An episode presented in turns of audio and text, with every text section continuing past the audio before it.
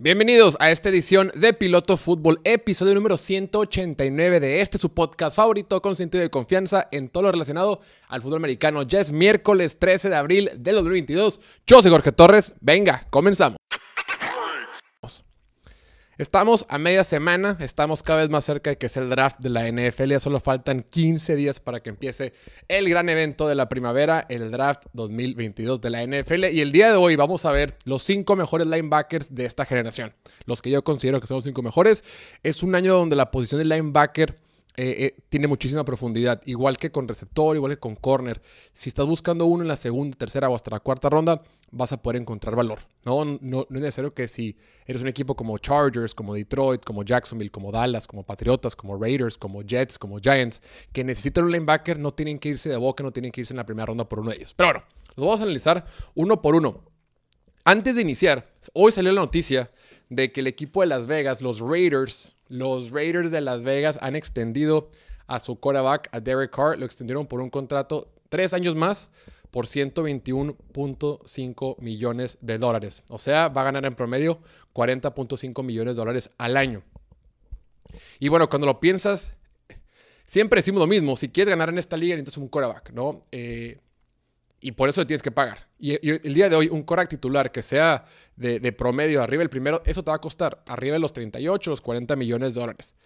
Vale la pena, creo que Derek Carr es un buen quarterback. La gran duda es, más allá del, del, monto, más allá del dinero que han destinado, porque eso es lo de menos, lo más importante que hay que señalar es, Derek Carr es un quarterback con el que puedes ganar, o es un quarterback que puede hacer diferencia, es un quarterback que, que puede ganar sin mucha ayuda, porque Claro que a tu quarterback siempre le vas a dar ayuda. A Patrick Mahomes, a Joe Burrow, a, Josh Allen. Siempre es mejor darle ayuda que no dársela.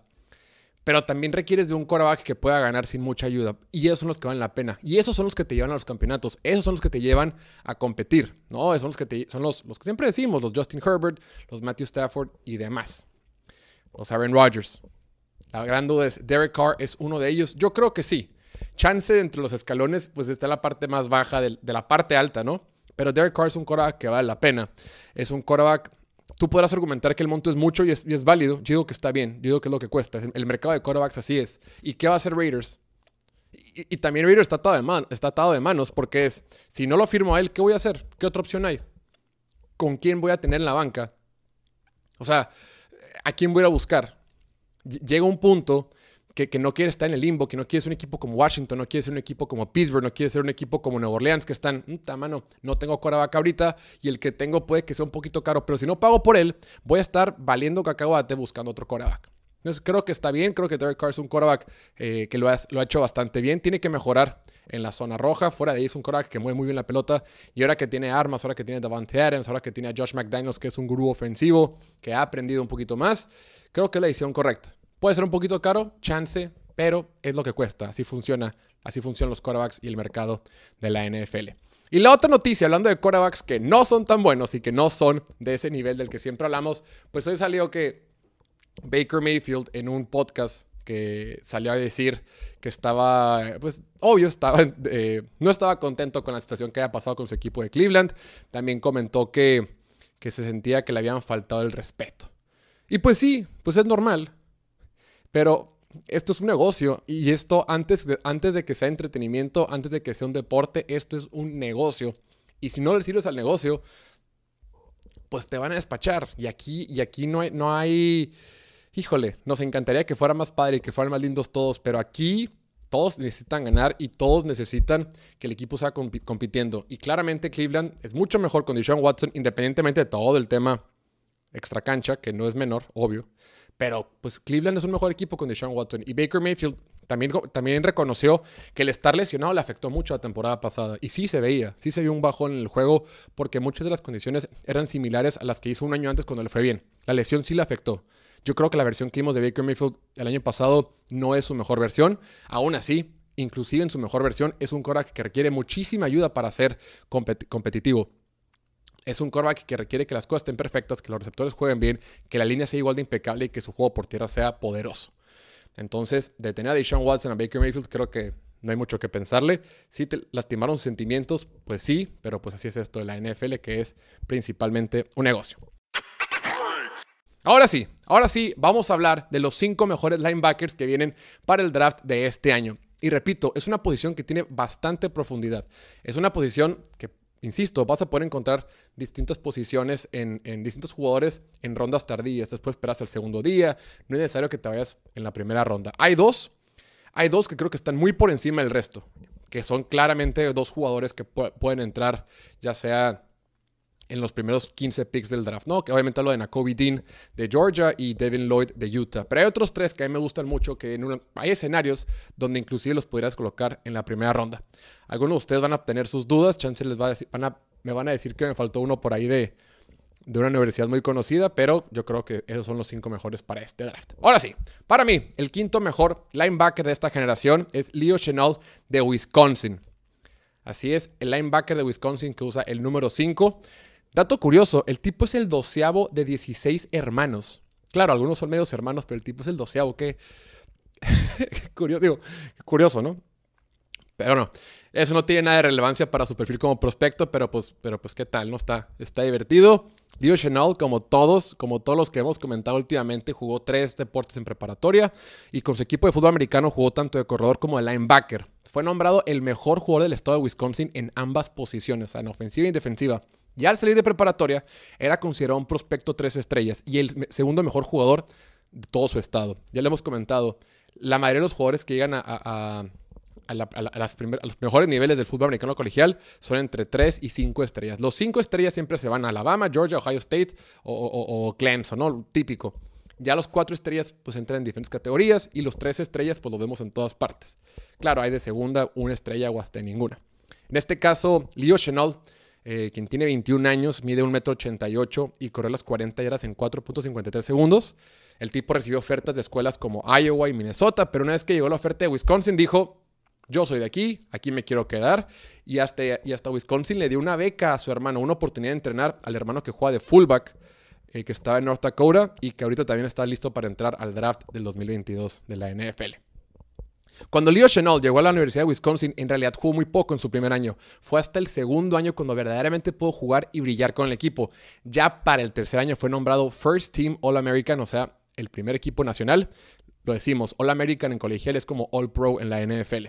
Y también recordemos que hay tres, hay tres All American, ¿no? Porque el All American o el All Pro eh, figura como que hay tres linebackers adentro del campo. Entonces, si eres uno de esos tres, eh, él recibe votos para ser primer equipo All American y fue y por eso pues ya no jugó su cuarta temporada y mejor, mejor entró a la NFL. Y Leo Chenal, en cuanto al juego por tierra, es increíble. Tiene gran visión para bajar rapidísimo y hacer tacleadas detrás de la línea de golpeo. Fue el jugador con más tacleadas para pérdida en toda su conferencia. Identifica con facilidad el esquema de bloqueo de la ofensiva y eso le permite atacar con fuerza a quien, a quien, a quien trae la pelota, ¿no? Hizo todas las tacleadas para su equipo. O sea, no, pero pero casi casi. En 2021 solo hubo dos jugadores en todo Estados Unidos que tuvieron al menos 115 tacleadas y 18 para pérdidas. Y uno de ellos fue Leo Chenal. O sea, contra la corrida es todo bien, es impecable. El gran problema para Leo Chenal viene en el juego de pase, en cobertura. A pesar de que sí tiene buena velocidad, a veces lo es batallar para tener velocidad de recuperación. Si lo pasan en el sim, el sim son las rutas verticales que corren los, los tight ends, las corras, las que, esos postes ligeros que corren los tight ends. Ahí batalla muchísimo. esa zona de linebacker, ¿no? Es safety linebacker. Y ahí, y ahí batalla muchísimo. O sea, tiene buena velocidad para el inmenso físico que tiene, pero en cuestiones de cobertura de pase le cuesta, le cuesta esa velocidad. Eh, y se ve reflejada cuando debe, debe seguir estos jugadores en ciertas rutas, ¿no? Eh, no tuvo un solo pase defendido en 2021. O sea, sí le cuesta trabajo reconocer el juego por paz. Tiene mucho que mejorar como pass rusher y en cobertura. Aún así, yo lo veo siendo seleccionado en la segunda ronda del draft a Leo Chenol, el linebacker de Wisconsin. A mí me gusta muchísimo, creo que es un gran linebacker. En una de esas, hasta se mete la primera ronda, pero lo más, más, más probable es que se meta en la segunda ronda o a mediados, mediados de la segunda ronda. El cuarto mejor linebacker de esta generación, en el número 4 viene Chad Muma de Wyoming. Chad Muma tiene 22 años, mide 1,88 m, también, al igual que Leo Chenol, y corrió las 40 yardas en 4.63 segundos. Él originalmente jugaba safety en preparatoria, y, ya saben, ¿no? Pues obviamente, como prácticamente todos los de todos los que hablamos aquí, también jugaba básquetbol y también estaba en el equipo de atletismo para variar. Salió también como un prospecto tres estrellas para jugar de safety y era considerado el jugador número 10 del estado de Colorado. Se pudo haber quedado ahí para jugar. La Universidad de Colorado le, ofreció beca, Colorado State le ofreció beca, pero decidió irse con Wyoming, donde su padre y su abuelo materno habían jugado. Al llegar fue banca en sus primeros dos años porque estaba el linebacker de Cincinnati, Logan Wilson, que fue drafteado hace un par de años en la tercera ronda. Este linebacker titular del equipo de los Bengals era quien era titular cuando llegó Chad Muma a Wyoming y por eso, y por eso fue banca. Ya hasta el tercer año fue titular y en su cuarto año fue cuando, cuando brilló a tal grado de ser nombrado All American segundo equipo. En 2021 fue una máquina de tacleadas. Neta, cuando lo vean jugar, cuando vean sus, cuando vean los videos de Chad Muma, es una máquina de tacleadas. Siempre está cerca del balón. Tiene excelente anticipación. Fue el segundo en todo el país con más tacleadas. Tuvo 142. Está en todas partes. Nunca quiere salir del campo. Hasta tiene alta participación en equipos especiales. Sabe cómo quitarse bloqueos con facilidad y ataca con mucha velocidad la línea de golpeo para detener el juego por tierra de sus rivales. Es súper inteligente. Es muy bueno leyendo las ofensivas pre-snap y también es bueno identificando las rutas rápidas. En 2021 fue líder del equipo en tacleadas, obviamente. Tacleadas para pérdida e intercepciones. Fue capitán del equipo dos años. Y tú me dirás, oye, pues, pues lo hace todo, ¿no? Es perfecto. y yo creo que sí, no te creas, pero a muchos no les gusta porque no es tan ágil para redireccionar. O sea, lo que es velocidad frontal es rapidísimo, pero cuando tiene que moverse de forma lateral o cuando tiene que reaccionar eh, o espejear en línea de golpeo, le cuesta trabajo. No es el mejor blitzeando. Y a veces en rutas de pase lo vemos morder cuando hacen engaños. Eh, y algo que la gente muchas veces critica cuando un equipo, cuando un jugador brilla mucho en universidades de menor nivel, la gente se empieza a cuestionar. Y en el caso particular de Chad Muma, en sus 21 partidos que tuvo de titular, nunca inició un partido contra, una, contra un equipo de Power 5. Recordemos que las conferencias en la, en la primera división del fútbol americano colegial se dividen, son 10 y extras, ¿no? Principalmente son 10. 5 son Power 5 y 5 son Group of 5. Esta Universidad de Wyoming pertenece al Group of 5. Las Power 5 son las conferencias SEC, ACC, eh, Big 10, Big 12 y Pac-12, que son donde están todos los que conocemos. Los Georgia, USC, Oklahoma, Ohio State. Todos esos son Power 5. Y en el Group of 5 está Wyoming, que es donde jugó Chad Muma. Y Chad Muma en sus partidos, cuando fue titular, nunca se enfrentó a un equipo que fuera de alguna de las conferencias del Power entonces, mucha gente puede decir como que, ah, nunca enfrentó eh, competencia de alto nivel y por eso hay ciertas dudas. Pero bueno, ahí lo tienen, Chad Muma, número 4 en mi lista de linebackers. Para mí, el número 3, el tercer, el tercer mejor linebacker de esta generación, el número 3 tengo a Quay Walker, el linebacker de Georgia. El otro linebacker de Georgia que está en esta lista, Jaquavian Walker, también va a ser seleccionado en la primera ronda, o al menos eso espero, al igual que su compañero de equipo la temporada pasada, Nakobe Dean. Él empezó jugando quarterback, jugando fútbol americano como quarterback, pero conforme fue creciendo, se cambió a ser receptor y linebacker, y obviamente en prepa también jugaba básquetbol. Salió como un prospecto cuatro estrellas y fue considerado el segundo mejor outside linebacker del país. Originalmente se había comprometido para jugar con Alabama, pero un año después dijo, nice, me cambio con Georgia.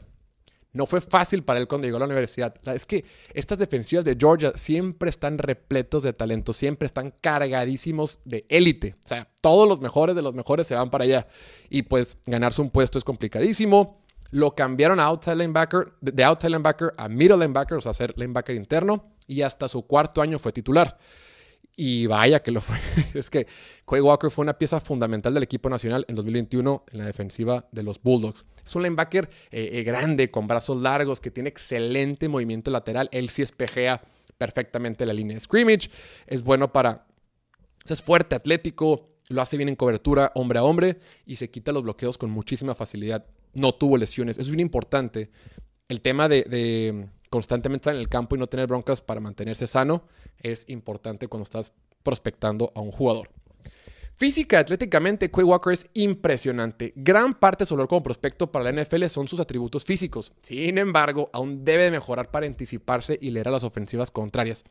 Estadísticamente, también hay que decirlo, no hizo nada espectacular, pero pues eso también se entiende porque en el defensivo de Georgia hay tanta rotación, hay tantos jugadores que tienen que jugar que pues por esa vez no puede sumar tantos números en la defensiva.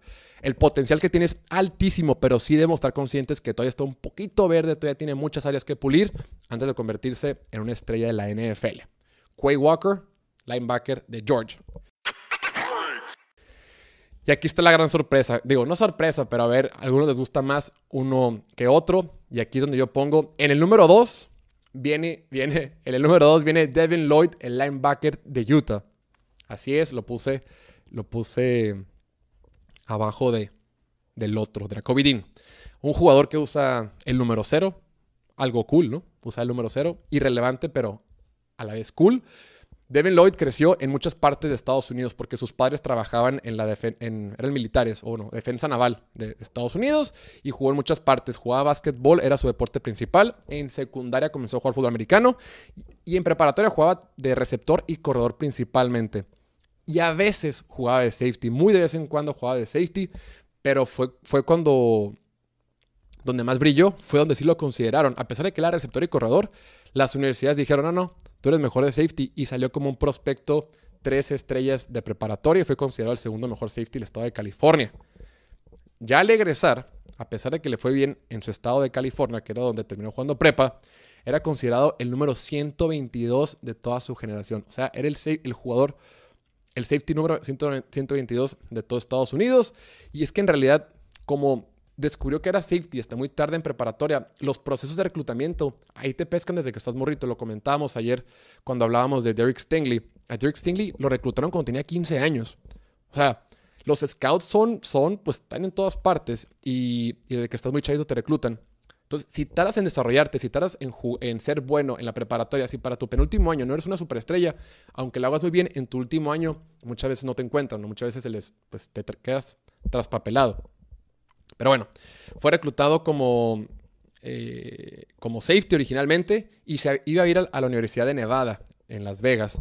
Pero dijo, no, no, no. Dijo que sí, le dijo, no, no, mejor me voy a esperar a que, a que venga una universidad más grande. Se acabó la temporada de, fútbol americano, empezó la temporada de básquet, seguía jugando básquet y estaban a un día de que fuera el, el, día de la firma nacional, ¿no? El National Signing Day, que es el último día que tienen los jugadores para firmar con una universidad. Y un día antes fue cuando le habla Utah y de volada dijo, ¿sabes qué? Me voy contigo, vámonos a Utah.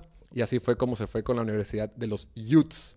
Eh, Lloyd aceptó, fue reclutado como safety, se cambió a linebacker y su primer año fue redshirt, ¿no? Lo comentábamos el día de ayer, redshirt o camisa roja. Pero sí, redshirt aplica para jugadores que no juegan, pero no pierden elegibilidad. Y ya, ahora sí en el segundo año sí jugó, pero pues bueno, sí era elegible, pero pues era, era banca se ganó la titularidad hasta el tercer año y a partir del cuarto año fue cuando se convirtió en la superestrella que todos conocemos. Y, en el quinto año, Devin Lloyd fue nombrado el mejor linebacker de Estados Unidos, consensus First Team All American. Cuando los califican para estas votaciones o estas nominaciones, hay dos niveles. Bueno, si eres, First Team All American, quiere decir que eres el mejor en tu posición. Pero si eres Consensus quiere decir que más de la mitad te votó para que fueras el número uno. Recordemos que caben tres, ¿no? Y cuando eres unánime, o sea, primer equipo unánimemente, decisión unánime, ay, creo que lo dije mal, pero no importa, es cuando todos creen que eres primer equipo. Y aquí en el caso puntual, él es considerado consensual. es que no sé cómo traducir las cosas, pero sí, consenso. Vale, Gor.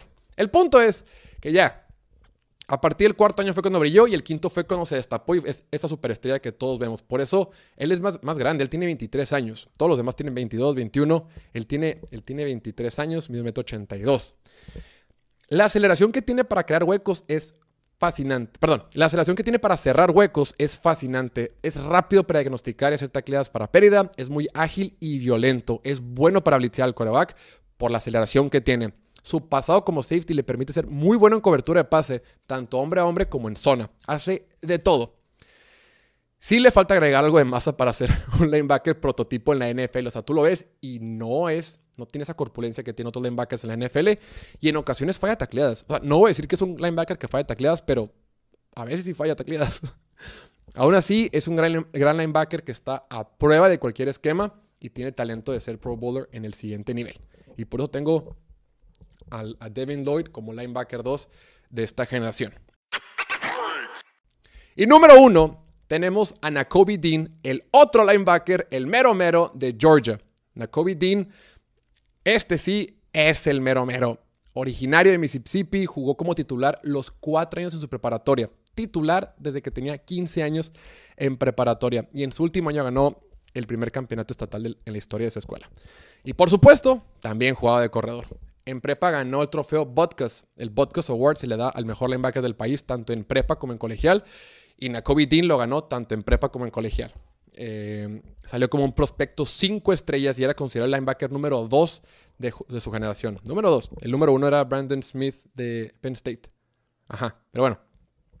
Recibió ofertas de todos. Bueno, no de todos, pero sí, tú me entiendes. Prácticamente de todos.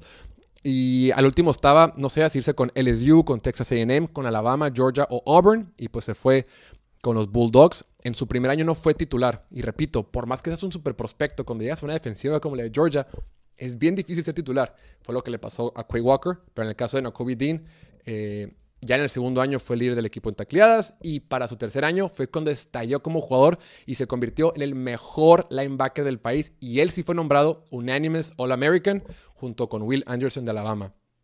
Will Anderson es un año más chico, por eso no entra al draft. Pero sí, todo mundo, todos los que votan lo consideraron el mejor linebacker del país y por eso fue unánimemente el número uno de su generación. Es un jugador que lo tiene todo, excepto la estatura ideal para ser linebacker en la NFL. Yo no lo veo como un, yo no lo veo como un problema, para mí no es un impedimento, pero otros sí. Yo por eso lo tengo como el número uno.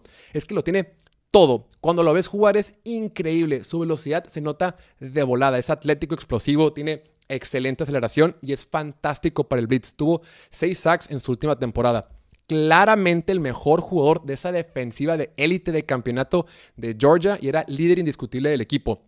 Y aún así, lo que sus coaches más aprecian de él es su inteligencia y su carácter. Excelente promedio en la escuela, estudió ingeniería mecánica y es un estudioso del juego también. Es bueno en cobertura, lo tiene todo. El único problema es su tamaño. Eso a veces le perjudica en cobertura de pase contra jugadores altos como tight ends o ciertos receptores. Y bueno, no hizo las pruebas físicas previas al draft, no hizo ni en el combine ni en su pro day porque tuvo un par de lesiones, pero nada, nada grave. Aún así, es mi linebacker preferido para este draft, que muy, muy, muy probablemente va a ser seleccionado en la primera mitad de la primera ronda. Ahí lo tienen, para mí, los cinco mejores linebackers de esta generación. Leo Chenal de Wisconsin, Chad Muma de, de Wyoming, Trey, Quay Walker, Quay Walker de Georgia, Devin Lloyd de Utah y el número uno, Nakobe Dean de Georgia. Déjenme en los comentarios, escriben por redes sociales qué opinas tú, si te laten, no te laten, estás de acuerdo, no estás de acuerdo. Y, dime tú para ti quiénes son los mejores de esta generación. Probablemente por ahí me vas decir que falta el de Alabama, pero yo te voy a decir que no. O el de Montana State, puede ser. Pero bueno, no lo olviden, el 28 de jueves tenemos una cita, vamos a tener el evento en vivo para el draft. Jueves 28 de abril en punto de las 6.30 hora del centro de México. Tenemos el evento en vivo del draft, va a estar buenísimo, no se lo pueden perder. Y no olviden seguirnos aquí en YouTube, seguirnos en el podcast, eh, seguirnos en Instagram, Twitter, TikTok y Facebook. Y nada, cuídense mucho, que estén muy muy bien, nos vemos el día de mañana. Chao, chao.